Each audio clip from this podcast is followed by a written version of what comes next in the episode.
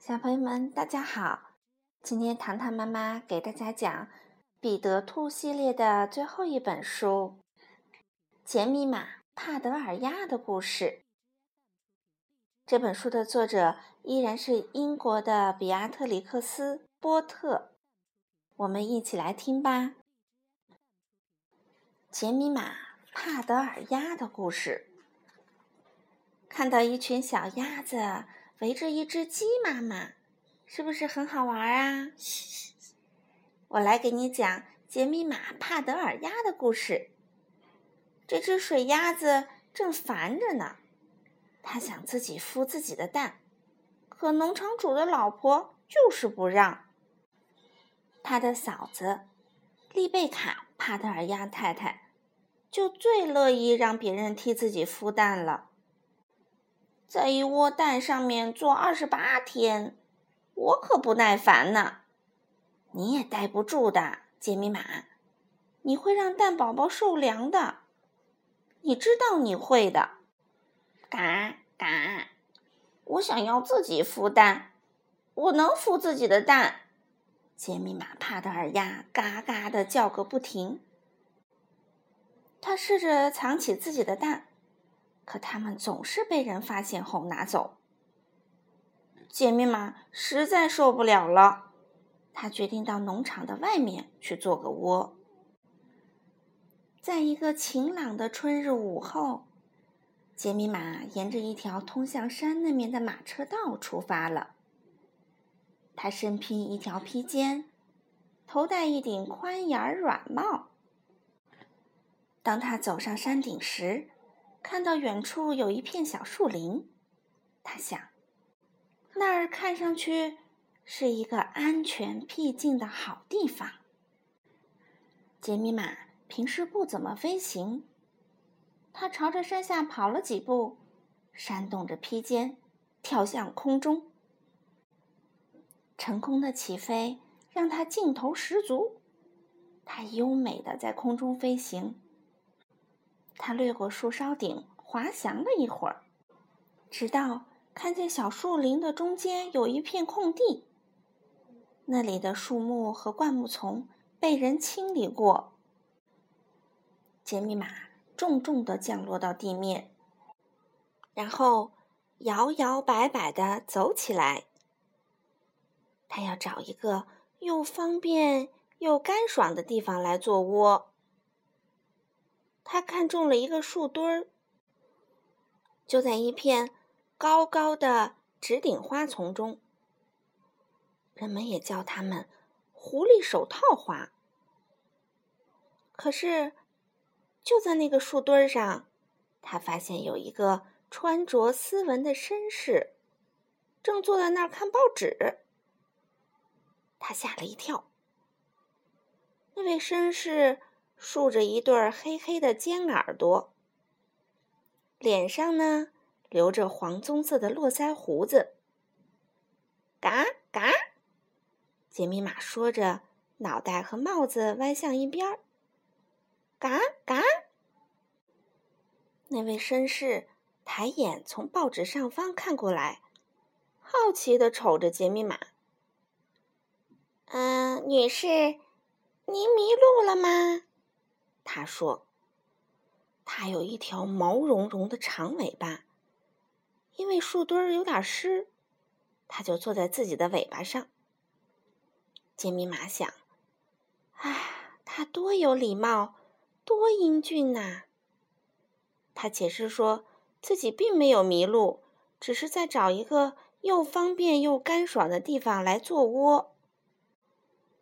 啊，是这样啊！真的，黄棕色落在胡子绅士说着，继续好奇的瞅着杰米玛。他把报纸叠好，塞进上衣后摆的口袋里。杰米玛向他抱怨农场里那只爱管闲事儿的母鸡。哎呀，真是的，多有趣呀！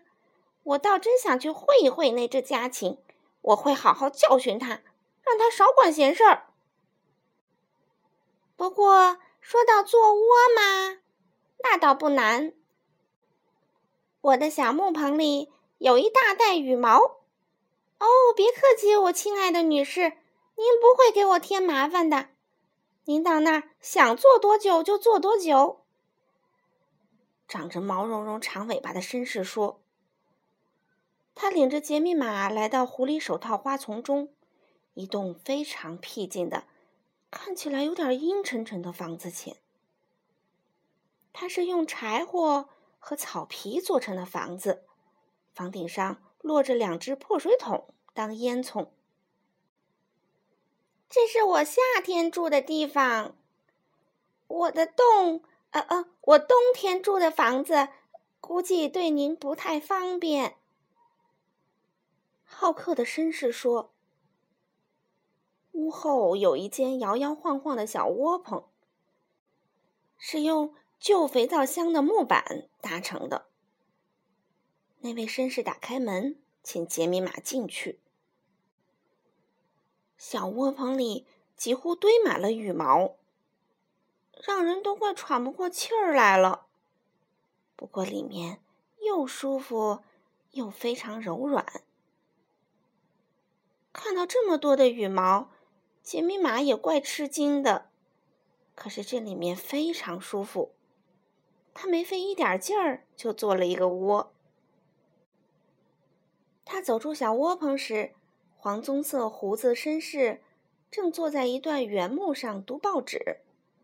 嗯嗯，至少他正摊开着报纸，不过他的眼睛却从报纸上方偷偷看过来。哎呀，他真是太客气了！看到杰米玛要回家过夜，还好像很舍不得呢。他向杰米玛保证，在他第二天回来以前，一定会精心照顾好他的窝。他说他热爱鸭蛋和小鸭子，如果能在他的小木棚里看到整整一窝小鸭子，他会非常骄傲的。杰米玛·帕德尔鸭每天下午都来。他在窝里下了九个蛋，它们非常大，白中带绿。那位狐狸模样的绅士觉得它们真是太了不起了。杰米玛不在时，他总要过去把它们翻来翻去，一个一个的数。最后，杰米玛告诉他。他打算从第二天开始做窝孵蛋。我要带一袋麦子过来，这样在蛋孵好之前，我就不用离开了。可不能让他们受凉呢。认真负责的杰米玛说道。“啊，女士，请您不要为麦子的事儿费心，我会为您准备好燕麦的。可是，在您开始那漫长而乏味的做窝之前。”呃，我想请您吃顿饭，我们来举办一场宴会吧，就我们俩。可不可以请您从农场里摘些香草来做美味的煎蛋？鼠尾草啦，百里香啦，哦，还有薄荷叶和两个洋葱，再来一些荷兰芹。我来准备煎蛋用的猪油。那位热情好客。满脸黄棕络腮胡子的绅士说：“杰米玛·帕德尔鸭是一只呆头鸭。人家都说到鼠尾草和洋葱了，也没能引起他的怀疑。他在农场的花园里转来转去，一根一根的叼起各种各样的香草。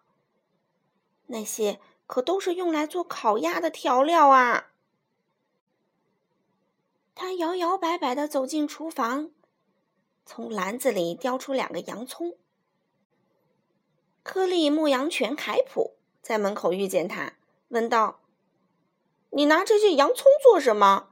杰米玛·帕德尔鸭，每天下午你一个人上哪儿去了？杰米玛很尊敬这只牧羊犬，也有点怕它。他把整件事的经过告诉了他。凯普认真听着，聪明的脑袋歪向一边。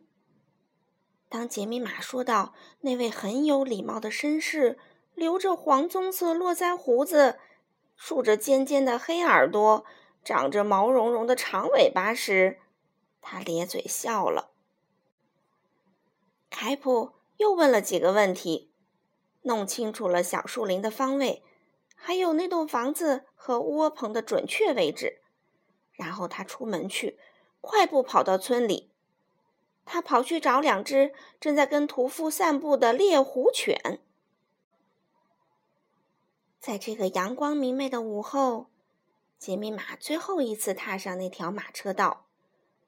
他的袋子里装着两个洋葱和各种香草，沉甸甸的，都快背不动了。他飞过小树林儿，就降落在长着毛茸茸长尾巴的绅士的房门前。绅士正坐在一段原木上，用鼻子在空气中嗅着什么，还时不时的向林子四周张望，紧张兮兮的。杰米马降落时，他差点跳了起来。看一眼你的蛋，就赶紧进屋，把煎蛋用的香草给我，快点儿！哎，他可真没礼貌啊！杰米马还没听过他这么说话。觉得很惊讶，也很不安。他刚进去，就听到窝棚后面传来一阵噼里啪啦的脚步声。有个长着黑鼻头的家伙在门底下嗅了嗅，然后把门锁上了。杰米玛又惊又怕。一瞬间，外面传来了极为可怕的声音：嘤嘤声。狂吠声、嗷叫声、撕咬声、尖叫声和呻吟声。打那以后，人们再也没见过那位狐狸模样的绅士了。不一会儿，凯普打开窝棚的门，放杰密马出来。不幸的是，两只猎狐犬冲了进去。凯普还来不及上前阻止，他们就咕嘟咕嘟吞下了所有的蛋。凯普的耳朵被咬了一口，两只猎狐犬也都一瘸一拐的。杰米马被护送回家，为了那些蛋，他一路都在伤心流泪。六月里，他又下了一些蛋。农场主的老婆允许他留下那些蛋自己孵，可是他只孵出了四只小鸭子。杰米马帕德尔鸭说：“都是因为他的神经太紧张了。其实啊，他做窝孵蛋从来都不怎么样。”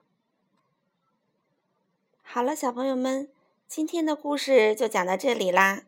我们明天再见吧。